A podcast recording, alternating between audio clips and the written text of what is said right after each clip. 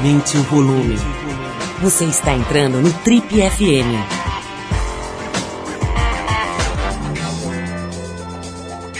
Oi, eu sou o Paulo Lima e a gente começa agora mais uma edição do Trip FM, que é o programa de rádio da revista Trip. Já são mais de 32 anos no rádio brasileiro. Bom, e no programa de hoje a gente vai conversar com alguns dos homenageados da décima edição do Prêmio Trip Transformadores. Se você ainda não conhece, o Trip Transformadores é um movimento aqui da Trip que tem como objetivo homenagear, divulgar e conectar o trabalho de pessoas que dedicam as vidas para os outros, para um mundo mais justo, mais equilibrado e que tenha oportunidades iguais para todos. É gente que percebeu que enquanto não tiver bom para todo mundo, não vai estar tá bom para ninguém. Bom, e a gente começou a edição de 2016 do prêmio em grande estilo, com um evento bem legal que aconteceu no último dia 15 de agosto, lá no MASP, em São Paulo. Muita gente bacana se reuniu para ouvir a história de alguns dos homenageados desse ano. Pessoas muito interessantes antes de mais nada. No programa de hoje a gente vai mostrar um pouco do que aconteceu por lá, como a minha conversa com a artista Berna Reale, que representou o Brasil na Bienal de Veneza e tem um trabalho incrível, ela é perita criminal e artista plástica. Com a médica Adriana Mello, que descobriu que a relação entre o Zika vírus e a, a microcefalia, o escritor Luiz Alberto Mendes, que passou mais de 31 anos preso, se tornou escritor dentro da cadeia e hoje é reconhecido como um excelente escritor com seis livros publicados. E o administrador Daniel Iso, que teve uma iniciativa interessantíssima de, de abrir um fundo de investimentos focado em eh, alavancar empresas com fundo social, com, com interesse pela sociedade e que sejam realmente úteis para a sociedade. Bom, quero aproveitar aqui para agradecer as empresas que entendem o objetivo desse prêmio e ajudam a gente a tornar todo esse projeto possível. O, o Trip Transformadores 2016 tem o patrocínio do Grupo Boticário e co-patrocínio da Volkswagen, do Santander e da Ben Jerry's. Vamos para a nossa primeira música e na volta a gente apresenta um pouco da história do administrador Daniel Iso, um dos fundadores do Vox Capital, que é um fundo independente que investe em empresas que promovem uma transformação social real. Só investe em empresas socialmente úteis. Detalhe, ele era diretor de multinacional e largou tudo para se é, para mergulhar né, nesse projeto. Mas antes a gente vai com o cantor Crash, a faixa Motion Animal do disco Hardly Criminal, que é de 2014. Depois dessa música, a gente volta com o Trip FM, hoje apresentando alguns dos homenageados do Prêmio Trip Transformadores 2016, gente especialíssima.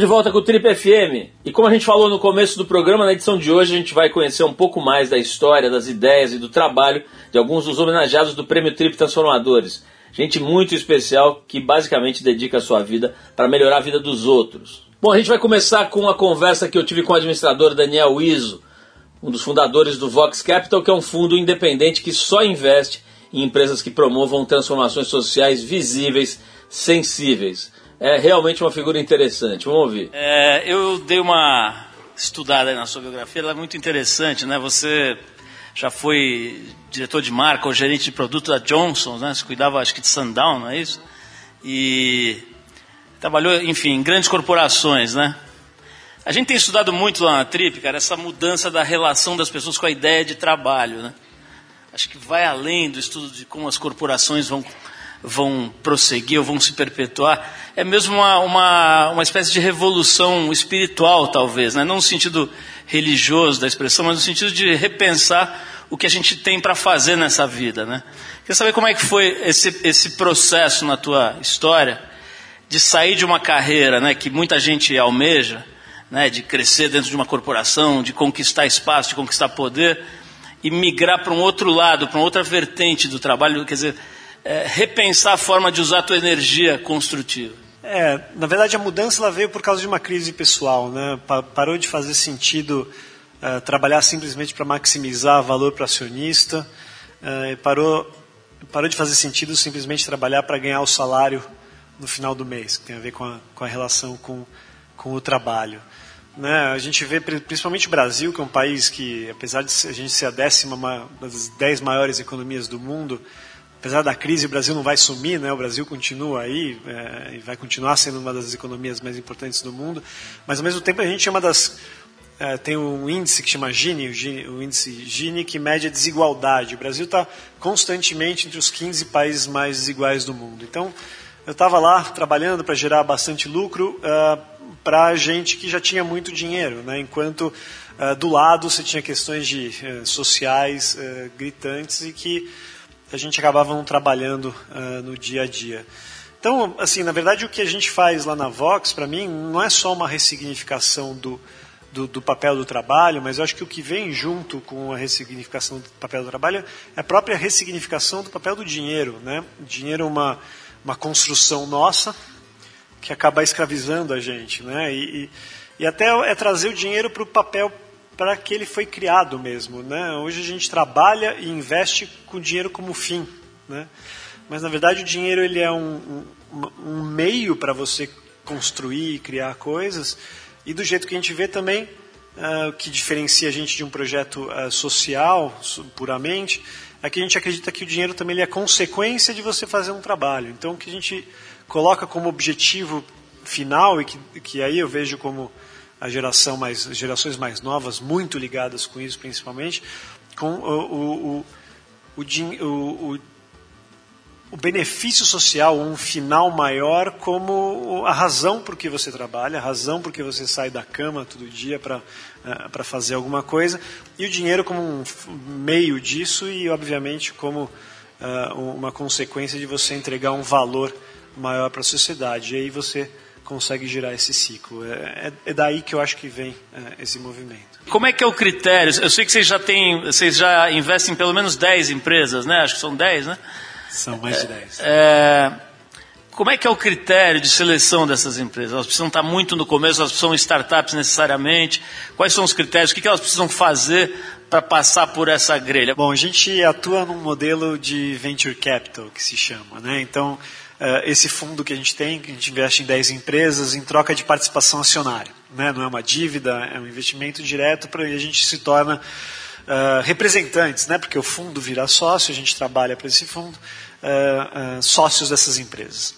Uh, e a gente trabalha por alguns tempo, algum tempo junto com elas para ajudar elas a, a crescer. Então a gente compra a participação dessas empresas quando elas ainda são pequenas, mas elas têm um potencial bastante grande de crescimento. Né? Então, tem, um, tem uma. Na grelha, um dos, um dos, um dos uh, uh, critérios é a capacidade de escala. Então, o que a gente está olhando é principalmente em negócios de educação, saúde e serviços financeiros que estejam uh, atendendo ou resolvendo, ou buscando resolver algum problema real que aflige principalmente a população de baixa renda. Né, de, de que alguma forma tem algum componente tecnológico que facilite a escala. Porque dessas 10 empresas que a gente investe num fundo, é esperado que metade ou perto da metade delas não, não vão dar em nada, uh, mas aquelas que realmente uh, vão ser bem-sucedidas são bem-sucedidas uh, a tal ponto que isso justifica todo o investimento nas outras empresas. Em geral, os fundos de venture capital trabalham com essa ideia, né, de que cada X projetos, mais da metade não vão dar em nada. Agora, é, talvez seja cedo ainda, né, para te perguntar como é que está indo o sucesso dessas companhias. Dá pra, já dá para aferir alguma coisa em termos de resultado, não? Dá, a gente a está tá em linha, né, de uma certa forma. Das, das 10 que a gente investiu, já tem algumas que a gente. Já dá para ter uma boa noção daquelas que vão uh, avançando e parecem que vão dar certo, daquelas que a gente vai ter que achar, uh, dar uma saída uh, para elas de alguma forma. Daniel, gente, um dos eventos que a gente vai fazer aqui, como esse, de aquecimento para os transformadores, vai ser uma conversa. A gente está definindo ainda os detalhes, mas deve ser uma conversa entre 10 presidentes de grandes empresas para falar sobre futuro. Né? E uma das questões que aflige esses caras já, aliás, já há algum tempo, é o teu caso Quer dizer, grandes talentos que vão embora dessas corporações para procurar um propósito, uma causa. Como você diz, eh, eu já vi você dizendo isso em várias entrevistas, chega uma hora que deixa de fazer sentido fazer gente rica ficar mais rica. Né?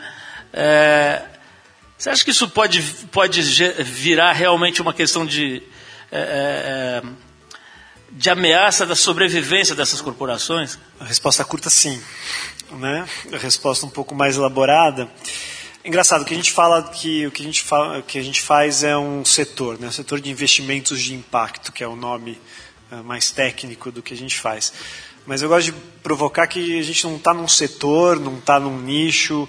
Eu acho que a gente está pegando uma onda de uma tendência, né? Tá, é um começo de uma tendência. É, eu olho para o mundo e vejo sei lá, se você voltar 60 anos atrás, as empresas não tinham que responder nada à sociedade. Né? Você dava retorno para o acionista e você estava cumprindo totalmente seu papel. Veio a onda de responsabilidade social, primeiro totalmente dissociada com o core business da empresa. Então você faz uh, uma coisa, mas aí você coloca dinheiro numa escola, numa, numa, numa comunidade carente, é isso. Agora, já há alguns anos, começa aquela tendência de colocar o a iniciativa de impacto social tem que estar ligada ao negócio principal, então você começa a falar de cadeias de valor, etc. Uh, eh, próxima onda é você falar, bom, se o meu negócio, se o meu produto ou serviço ele não tiver um impacto social ou uma utilidade social muito clara, talvez ele não vai existir. E eu acho que, não sei se vai ser nessa vida, não sei se vai ser, se vai ser daqui a 10, 50, 100 anos, mas não vão existir no mundo negócios que não tenham comprovadamente um, um benefício social ou uma utilidade social positiva uh, no mundo. Então, uh, e a gente vê isso muito pela, pela, pela, pela nova geração, né? O pessoal fica falando, pô, a geração Y é mimada, não para nas empresas, os estagiários não querem ficar na empresa. Mas claro, você não dá o propósito para elas, você não dá o, o porquê trabalhar, elas não estão vendo mais sentido trabalhar para gerar mais dinheiro para elas ou para outros. Então, tem que sim conectar com um propósito maior. E muita a maioria das empresas tem, é, ou deveria ter, porque produtos são necessários, né? mas conectar o porquê você está fazendo aquilo, ao invés de conectar o para é, quanto de dinheiro que você vai gerar fazendo aquilo. Eu acho que talvez passe aí é, uma resposta de como atrair e manter os talentos, essa conexão com o que você falou antes, o propósito. Daniel, para fechar aqui, eu queria te fazer uma última pergunta. É, e assim, não, é, dessa vez não é brincadeira. Tem horas que dá saudade do, do sistema corporativo, de estar tá lá, de estar tá tomando grandes decisões, de ter um pouco mais de folga de orçamento e tal. Como é que é, cara? Te bate às vezes uma, uma pontinha de arrependimento aí? Eu até esse ano, na verdade, é uma coisa meio recorrente, né? Eu tenho um pesadelo, né? Eu tenho um pesadelo que tudo que eu estava fazendo deu errado e que por algum motivo me convidaram para voltar a trabalhar numa, grande empresa e eu aceitei. Né? Claro que tem restrição, eu acho assim, uma, uma grande uma grande balela que às vezes os, os, os, os coaches ou uh, quem trabalha com propósito de vida fala que ache sua paixão que as portas se abrirão. Uh, balela, né? Porque continua sendo super difícil. Só que a verdade é que quando você acha uma paixão, você tem mais energia para bater naquela porta. Né? Então, uh, aquela porta ela não vai se abrir tão fácil, de qualquer forma, mas você vai uh, superar mais desafios do que você superaria porque você acredita naquela paixão. E, e não tem nada que dê mais, uh, desculpa linguajar, mas dê mais tesão na vida do que trabalhar com alguma coisa que, que, que você acredita. Então, pode ser até eventualmente, de novo, numa grande corporação, mas não dá mais para não fazer alguma coisa que não está ligado com a paixão, dá mais para fazer alguma coisa que não que você não acredite profundamente naquilo. Isso não tem preço. Por mais que você não tenha helpdesk, que você tenha que pagar a conta e cabecear lá pro, pro gol depois do escanteio, mas uh, isso não tem preço. Bom, a gente já volta com o Triple FM, dessa vez para conversar com o artista Berna Reale, uma figura incrível, outra homenageada do Trip Transformadores desse ano. Você vai conhecer uma pessoa absolutamente única, né? é artista renomada, representou o Brasil na Bienal de Veneza e também perita criminal. Bom, mas antes a gente toca o som do Allman Brothers, a faixa Midnight Rider do disco Idlewild South de 70, 1970. Depois dessa música, a artista Berna Reale com a gente aqui no Trip FM.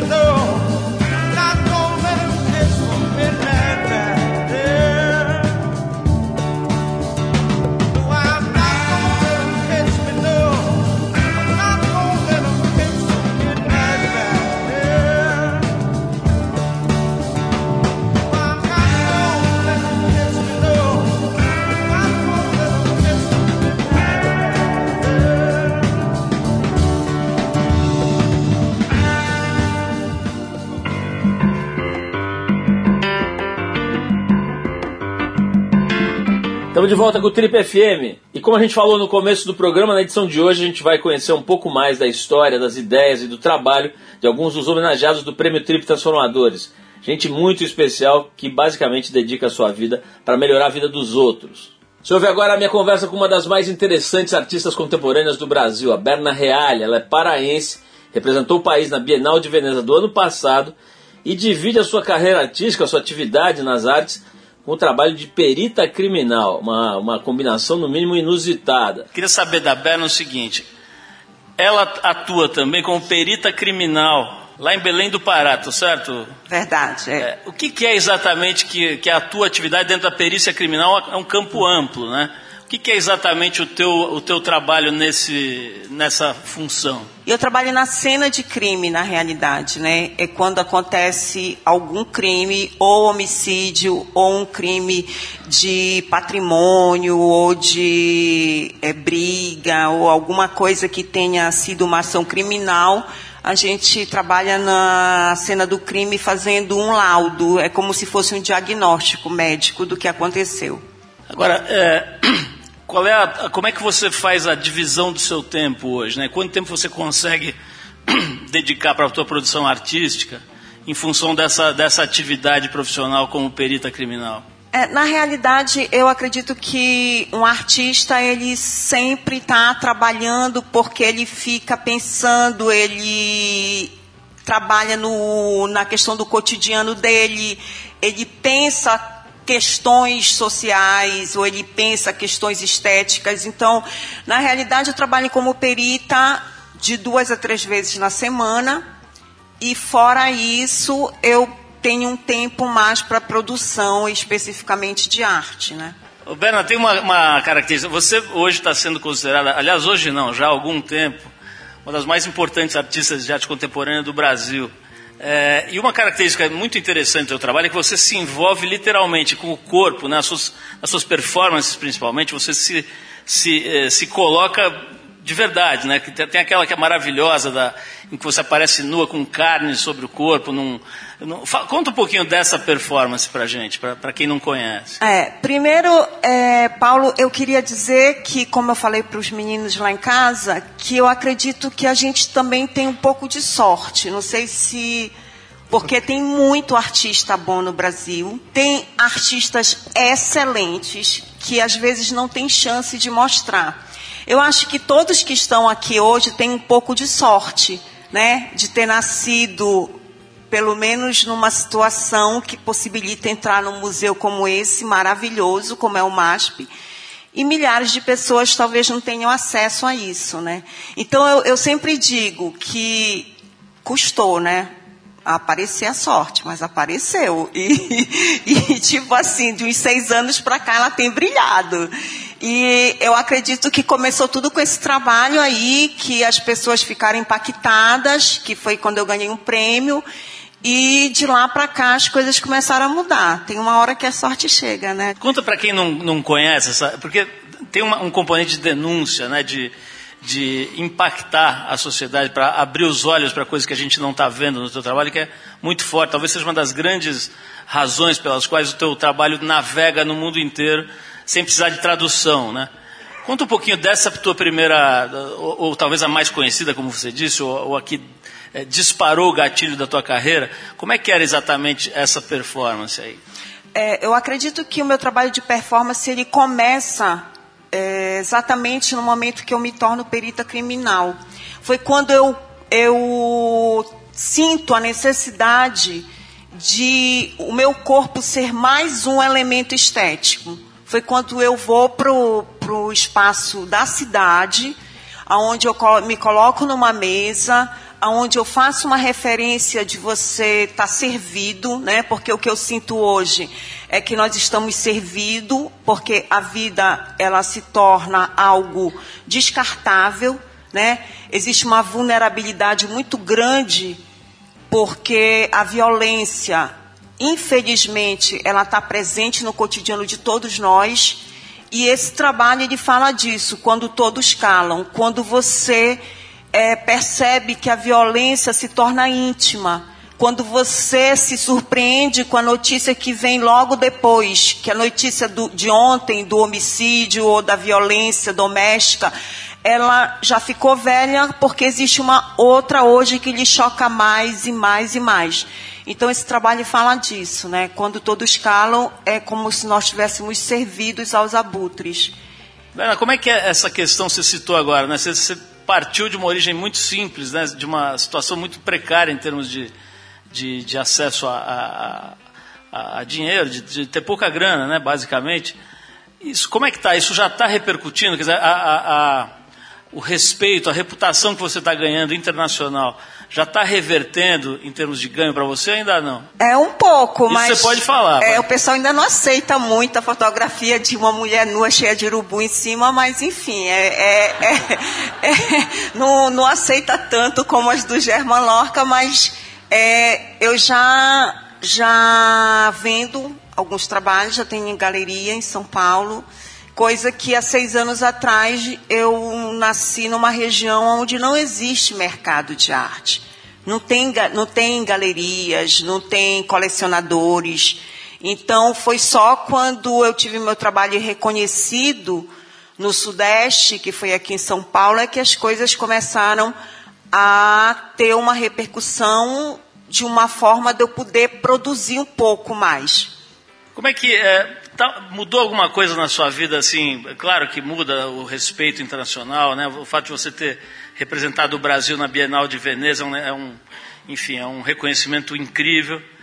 Mas na sua vida teve isso produziu uma mudança do seu cotidiano? Você já consegue trabalhar de um outro jeito ou continua mais ou menos a mesma coisa depois desse evento na tua, da tua história? É, muda um pouco porque a Bienal de Veneza ela te dá um certificado, né? Como eu falei para os meninos, até hoje eu nem acredito que eu fui para a Bienal de Veneza, porque são muitos poucos artistas e é a Bienal mais importante, né, que nós temos. Então é, eu fico me perguntando, né? Muita sorte mesmo eu ter ido. Muda porque aí você começa a ser convidada, você começa a ter oportunidade de mostrar o trabalho, que eu acredito que é o que mais o artista quer, é a oportunidade de mostrar. É, de, é, e, e, isso muda. Mudou de uns seis anos para cá minha vida em relação a isso. Sim. Vamos ouvir mais um som. Dessa vez a gente para para escutar Bob Marley e Damn Belly Full, But We Hungry, música do álbum Natty Dread de 74.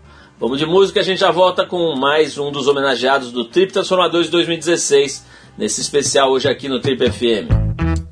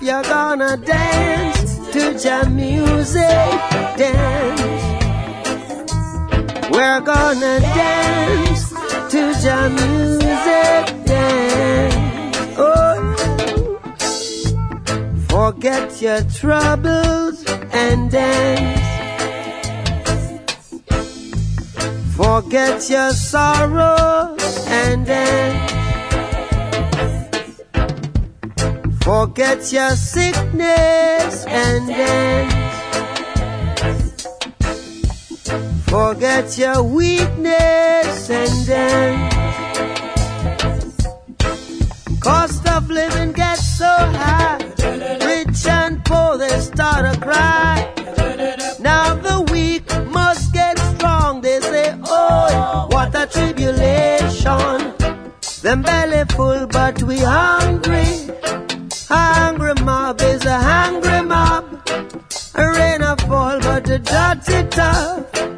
a part of your but You don't know if we're gonna talk to your music, talking.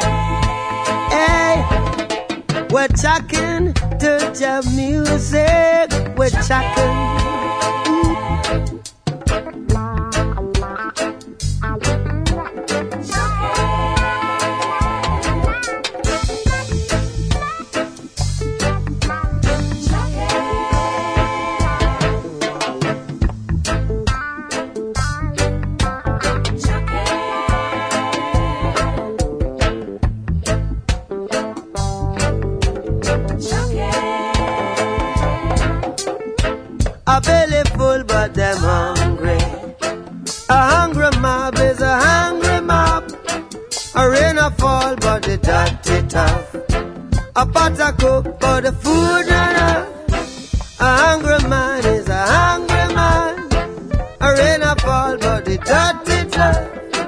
A pot a you, but you rain a fall, but tough. A but the you is.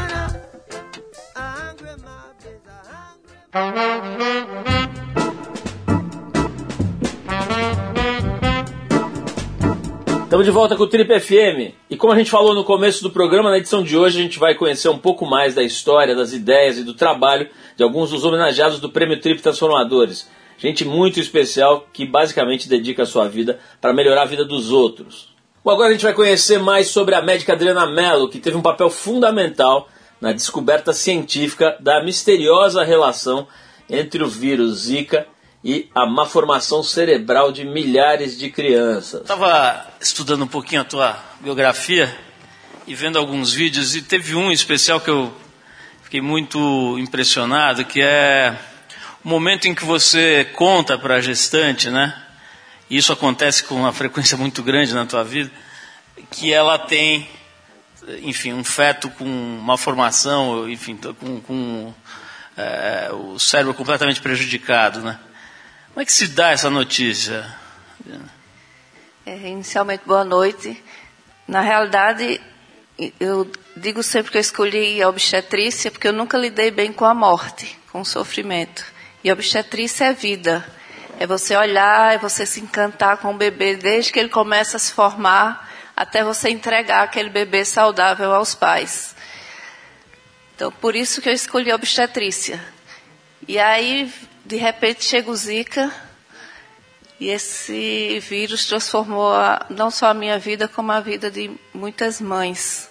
Hoje, engravidar perdeu um pouco a alegria.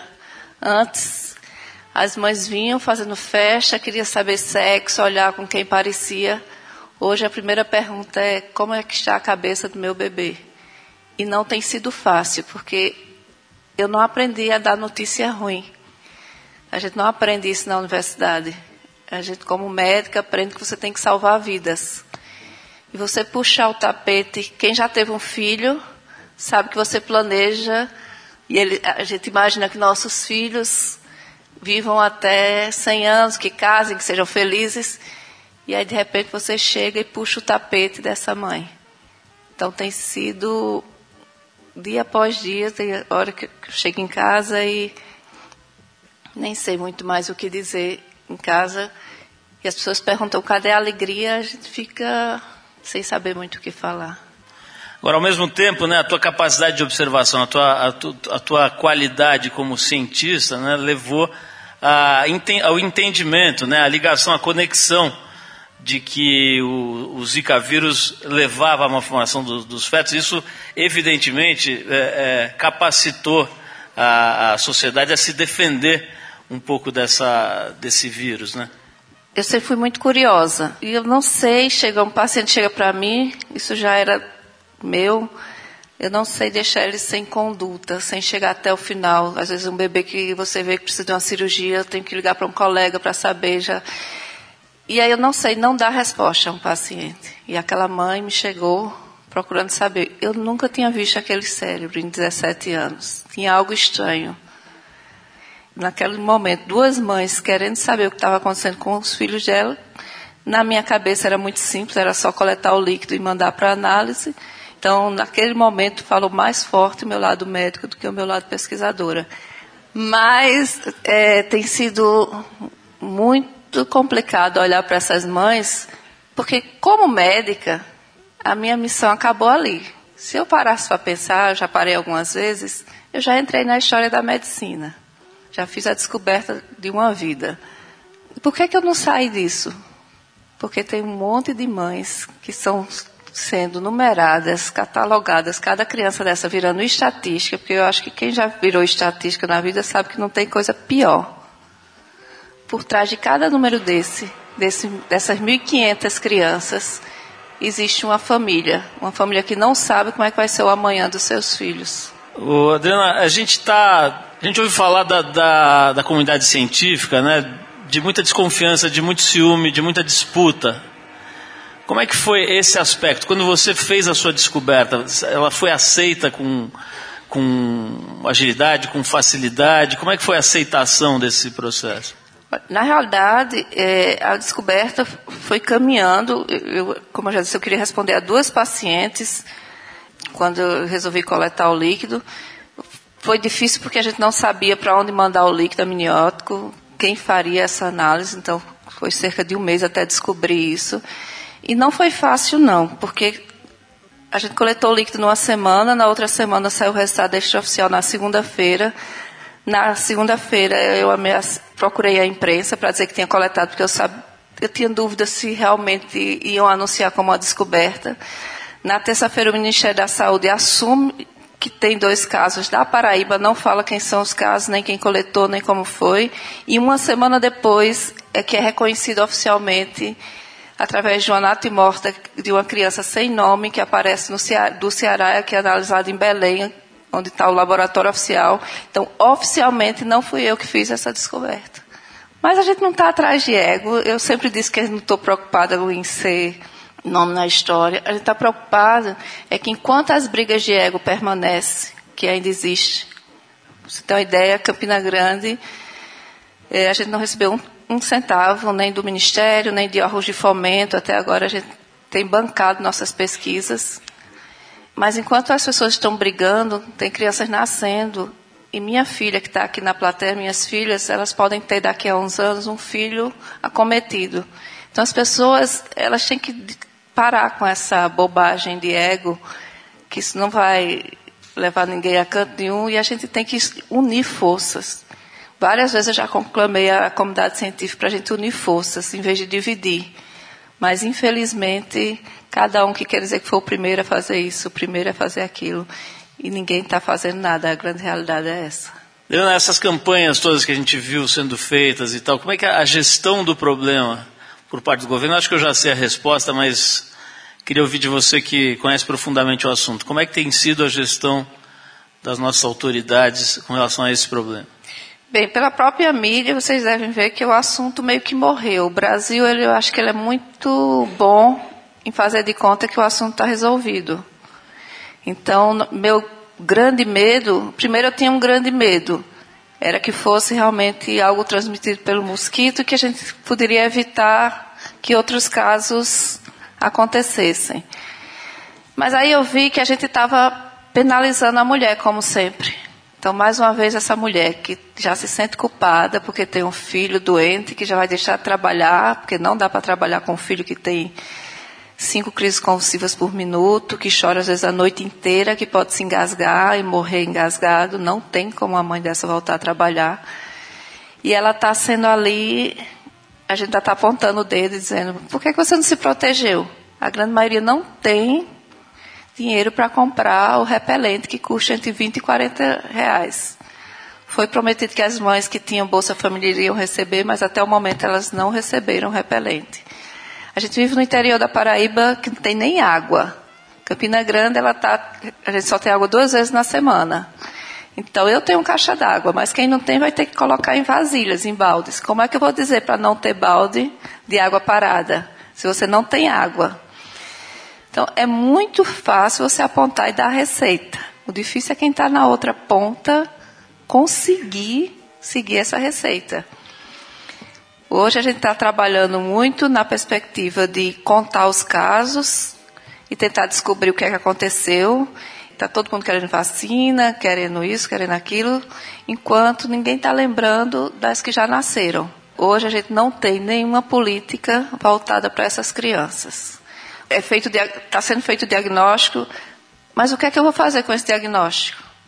Para mim pouco importa se é zika, se foi outra coisa, pouco importa. Eu tenho que cuidar. Então o que é que a gente está fazendo por essas crianças? Nada. A gente já volta para a nossa última conversa do programa de hoje com o escritor Luiz Alberto Mendes. Ele cumpriu pena, esteve preso durante mais de 31 anos e hoje é um escritor respeitado. Antes a gente vai com Creedence Clearwater Revival, a faixa Cotton Fields, música do álbum de estreia desse grupo lançado em 68, que leva o nome da banda Creedence Clearwater Revival. Vamos ouvir esse som e a gente já volta com Luiz Alberto Mendes, o escritor, no Trip FM.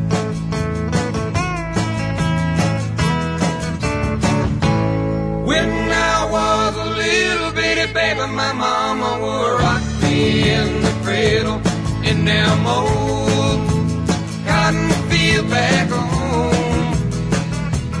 It was down in Louisiana, just about a mile from Texarkana, in them old cotton field back home.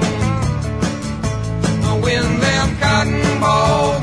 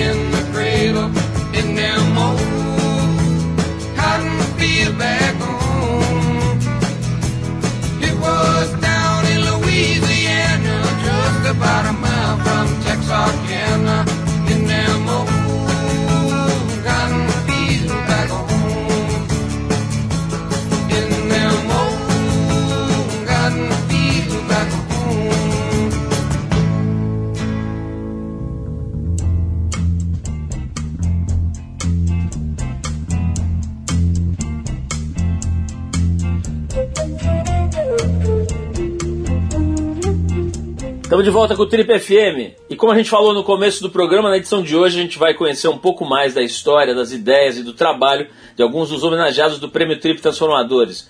Gente muito especial que basicamente dedica a sua vida para melhorar a vida dos outros. Bom, para fechar a edição de hoje, você ouve a minha conversa com o escritor Luiz Alberto Mendes. Ele é colunista da Trip e passou 31 anos e 10 meses preso por vários crimes que ele cometeu, mas teve a sua vida transformada pela literatura dentro da cadeia, um caso raríssimo. Já está livre há 12 anos depois de ter cumprido toda a sua pena. Hoje tem seis livros publicados, foi finalista do Prêmio Jabuti e ajuda ex-detentos a se reinserirem na sociedade. Luiz, vamos falar um pouquinho da tua história. É, a gente está falando aí, dependendo dos indicadores do momento, do ranking, mas ah, o Brasil é alguma coisa como oitava, nona ou décima maior economia do, do mundo, né? E aí a gente olha para situações como essa que a Marinalva está descrevendo, ou como a, a situação em que a, a Fafá de Belém é, denunciou no nosso evento mais recente, a Casa TPM, sobre meninas que são oferecidas para grupos de estupradores no Pará. Enfim, a gente lida com situações dessas que são completamente inadmissíveis, né? coisas é, bestiais, absurdas. Como é que está o sistema carcerário hoje no Brasil? Está melhor ou está pior, Luiz? O sistema está como sempre esteve, carente de, das pessoas sociais a, adentrarem dentro dos presídios e, e participarem da situação como ela é. Porque o que acontece no sistema prisional é que é o seguinte, o, eles prendem um cara que roubou um, um shampoo no supermercado, põe aqui. Pega um cara que fez um assalto, põe aqui. Pega um cara que tentou passar no aeroporto com 50 gramas de cocaína, põe aqui. Pega um assaltante de banco, põe aqui. Um sequestrador, põe aqui. Enterra em pé e abandona. Né? O ser humano, ele é um produtor cultural. Ele, ele produz cultura em qualquer situação que ele estiver. E, e que cultura vai produzir esse grupo de pessoas abandonados a si mesmo que a sociedade não entra para oferecer qualquer outro tipo de cultura? A cultura do crime, evidentemente. Né? E, é o, e é o que é, está acontecendo atualmente. É, de- desde que eu saí, há 12 anos atrás, até agora. É a mesma história, a mesma conversa, não muda nada, não é? E a gente não vê muitas chances, porque a gente luta pra caramba dentro desse campo aí. A gente faz oficinas, a gente trabalha, estamos com, estamos com um projeto agora na, na prisão de Limeira lá e tal, já fizemos o primeiro piloto de seis meses e, e- e deu certo, os caras estavam voando baixo.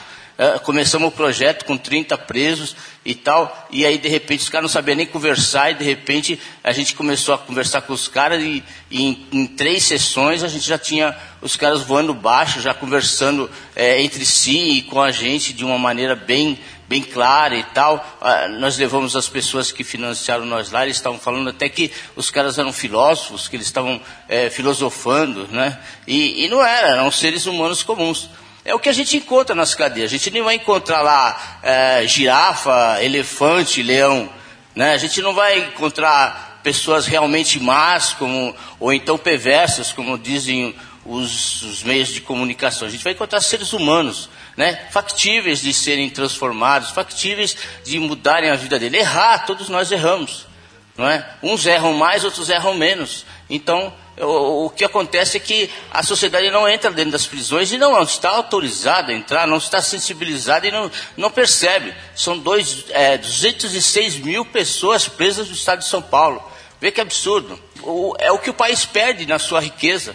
Não é? Porque a riqueza de um país é, a- é o- é os seus, seus cidadãos, né? Eu sei que uma coisa que é extremamente pesada para quem paga a sua pena como você pagou mais de 31 anos, né? Depois que você sai, 12 anos depois, tendo sete livros publicados, você continua ainda carregando essa, essa, esse peso, né? Da, da, da- de, de ter cumprido, é, exatamente, o preconceito que vem junto com a ideia do ex-detento, né? É, acho que uma- um dos grandes problemas na- na- na- na- na- nas inúmeras deficiências que a sociedade brasileira tem de lidar com o seu sistema prisional é que não se recebe o preso depois que ele paga a pena. Né? Como é que você sai? Quem sai da cadeia sai com o quê? É aí como egresso. É, como egresso e vai continuar como egresso a vida toda. Não, mas sai com- 12 anos- sai- você sai com algum encaminhamento, com algum dinheiro? Nenhum, nenhum encaminhamento, não existe encaminhamento. Não existe preocupação com o cara que sai. E saem as sentenças, as centenas. Eles vêm estar aqui na estação eh, Tietê do metrô, porque as penitenciárias são ao interior do estado de São Paulo, né? e todo dia tem centenas, e alguns deles, nós fizemos uma estatística quando lançamos aquele livro eh, de dicas para o presidiário, quando ele saísse e tal, nós fizemos uma estatística e descobrimos que 40% deles não tem família, não tem ninguém. Esses caras saem, não tem para onde ir. Para onde eles poderão ir? Procurar os irmãos, né? procurar quem vai dar chance a eles. E as chances são todas premiadas, elas têm sempre um, um retorno, tem sempre alguma coisa por trás disso, porque a sociedade não acolhe. Você vê, os RHs das empresas já têm como norma não aceitar o cara que já esteve condenado. Existe atualmente uma, uma, uma política, inclusive ao inverso disso aí. Ele- Eles contratam ex-policiais para investigar as pessoas que estão dentro da empresa já para descobrir se elas têm algum passado envolvendo em crime para mandar embora. Entendeu como é que é? Então não tem chance. Não existe chance para os caras. Vai fazer o quê? O que, que esses caras vão fazer? Eles têm família, porque es- as pessoas esquecem que esses caras têm filhos, têm mulher, têm, têm família para sustentar. O índice de reincidência no estado de São Paulo ultrapassou 75%. Cada quatro presos que sai, apenas um fica aqui fora. Como a nossa polícia é letal, se esse morrer, não ficou ninguém. O preso já está condenado, antes de sair, a retornar. Esse foi o Luiz Alberto Mendes, mais um dos homenageados do Trip Transformadores 2016. Para você conhecer mais sobre esse projeto e todos os seus homenageados, pode acessar o triptransformadores.com.br, lá tem tudo. A gente agradece mais uma vez aqui as empresas que entendem de verdade o objetivo do prêmio e que nos ajudam, portanto, a tornar esse projeto possível e vigoroso. O, Tri- Transformadores 2016 tem o patrocínio do grupo Boticário e co-patrocínio da Volkswagen, do Santander e da Ben Jerry's. Você fica agora com a banda Maglore e a Dança Diferente, música do disco 3, lançado ano passado.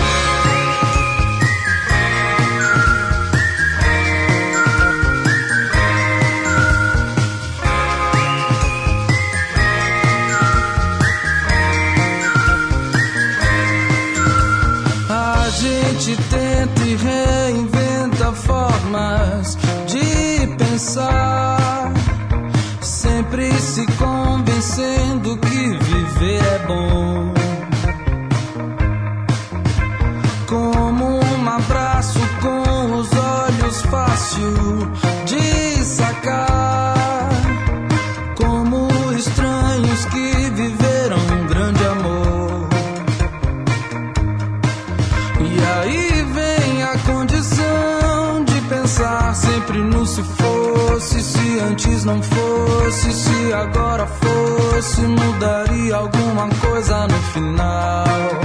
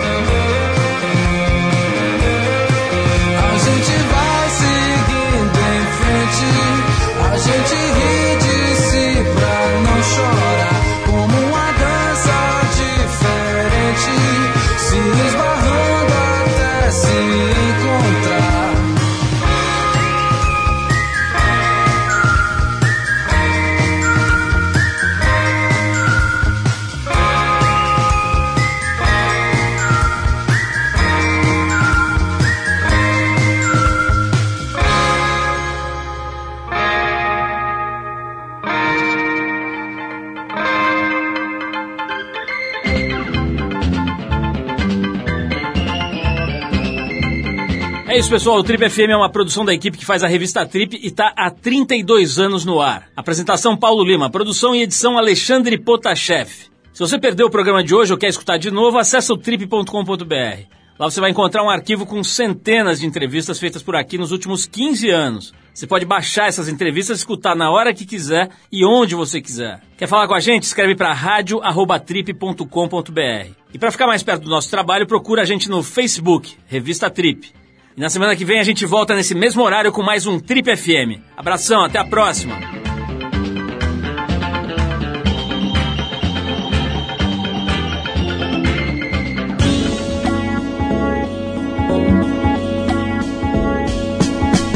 Você ouviu Trip FM.